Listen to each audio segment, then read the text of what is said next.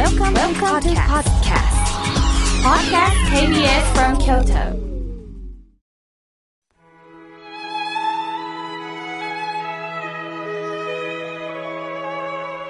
改めまして、僧侶の河村明慶です。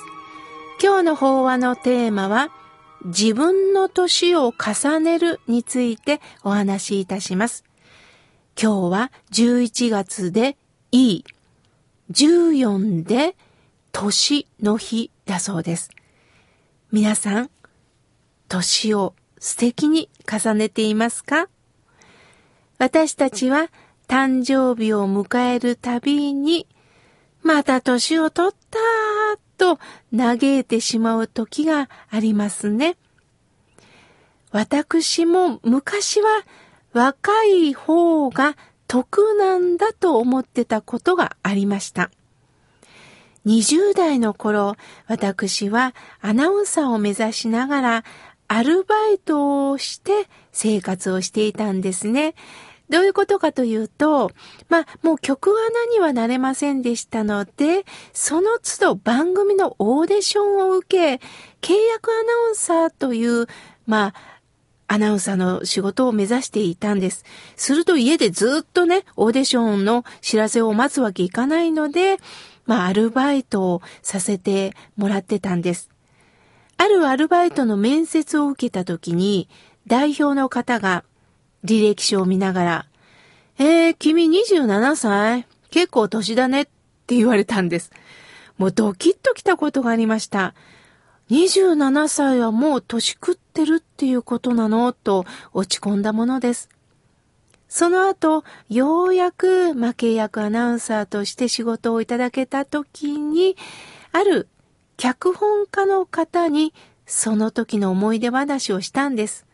すると、その彼女はね、そのもう年、結構年っていう発想は昔のことだよ。年だねって言った方は、自分が年齢に対するコンプレックスを持ってるんじゃないのかなっておっしゃったんです。私はそのお言葉に救われました。またその脚本家の方の顔がすごく輝いていました。私も今までいろんな方にお会いしてきて、良い年を重ねている人は、自分自身のことも理解できている人なんだろうなと思っています。年齢を重ねてみて初めて振り返るっていうことができますよね。山登りと一緒です。登って、いやー、このところまで登ったなと振り返ってみて、自分の良いところ、逆に欠点、弱点を知ることとなります。いろんな経験をしてます。失敗も経験済みですよね。その失敗を生かしていけるかが大きいなと感じています。私はまだ若い。他の同年代の人とは違うのよということではなくって、この年を迎えたので、体力的な限界というものも知りながら、上手に自分と付き合っていける方が、良い年を重ねてるなと思います。喧嘩をして失敗した人もいるでしょう。すると、失敗したことによって、相手を怒らせたということによって、自分が抱えてる心の地雷、雷ですね、を理解することも大切です。ああ、いつも私、こんな時にカッとなるんだよな。あ、この繰り返しだわな。なんで私こんなことでこだわるんだろうな。するとこのことによって相手と喧嘩になったんだったら、ちょっと言い方を変える。もうカッとなるんじゃなくって、その時に、ほんとほんと、そうかもしれないねって軽く交わすことができたら、あ、こうして年を重ねたっていうことかって振り返ることになるんですよね。今度はいつも自分に構っているという方は素敵にお年を重ねてるなと思います。もう年だし何着ても一緒っていう方がおられるんですけれども、本当にそうでしょうか？家にいるときはね、構えないですよね。構う必要もないと思います。でも、ちょっとお出かけの時に、綺麗な色のストールを巻く、ちょっとブローチをつける、服に合った帽子をかぶる、何か自分に構うということは必要だなと思います。つまり、おしゃれをするということです。おしゃれをするということは、美への意識が変わってくるんですよね。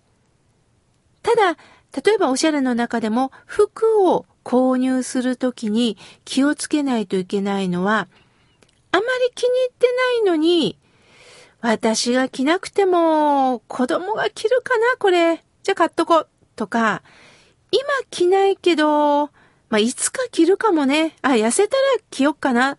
と思って買わないでくださいね。いつか、いつかと言ってたら、そのいつかが時代とずれてたり、こう古かったりすることもありますよね。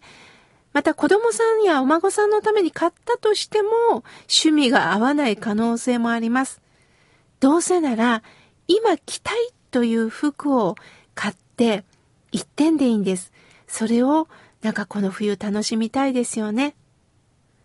今度は年齢を重ねるほどに一つに焦点を当ててる方って素敵だなと思います。出かけるときね、ついこれもあれもと全身にいろんなものをこうつけておられる方をたまに見かけるんですが、私はアクセサリーは一つまたは二つぐらいでいいかなと思います。なぜならそれが引き立って見えるんです。先日、70代の女性と打ち合わせをしました。彼女はベージュのセーターにパールのネックレスだけをつけておられました。それがすっごく素敵だったんです。足し算ではなくって引き算でおられるなぁと感じました。まあ、全身にね、キラキラ、フリフリをつけたくなる気持ちはわかるんですが、やはりお腹いっぱいになってしまいます。それよりも何か一つに焦点を当てることによってそれが引き立つ。また、それが素敵に見える時があると思います。さあ、ここで法話ですので、仏教のお話をね、させていただきます。私たちがいずれか亡くなったら、僧侶に、ご位牌に法名をつけていただきます。でもね、皆さん、法名というのは、本来なら生きてる時につけてほしいんです。なぜなら、自分で確認ができるからです。生まれた時のお名前も誰かにつけてもらいましたよね。すると、法名はぜひ生きてる時に自分で確認していただきたいなと思います。それでもね、あの、間に合わなかった方は、もちろん僧侶につけていただくことももちろん必要です。ご位牌の裏を見てください。俗名、去年、何歳、宗派によっては行年、行う行年何歳と書かれています。経年とは、無条件にいただいた私が生きた年数のことを意味します。経年の経という漢字はね、受け入れるという意味があるんですよ。私の人生を何歳までこうして受け入れて生きてきましたということです。行年っていうのも、行年の意味は何歳まで存命していたかを表す言葉です。行年の行っていうのは、シャバです。私たちが今暮らすこの世間のことです。その世間っていうのはね、修行なんです。山だけではない、水の行だけではない。もうこの生活の中が皆さん修行なんですよ。もう嫌なこともありますよね。悔しいこともある、嬉しいこともあるけど、この生活が修行だよと教えてくれます。この中で、この年まで生きてきましたというのが行年何歳です。そして表は仏弟子になられたという法名を書いております。お浄土に帰らせていただくという名乗りなんです。さあ、皆さん、今の年齢を大切に生きませんか ?50 歳は一度、55歳も一度、60歳も65歳も70も75歳も80も90も100も、すべて一年に一度しか味わえないその年をどうか楽しみ、生かしていきましょう。今日は自分の年齢について重ねていますか？というテーマでお話をさせていただきました。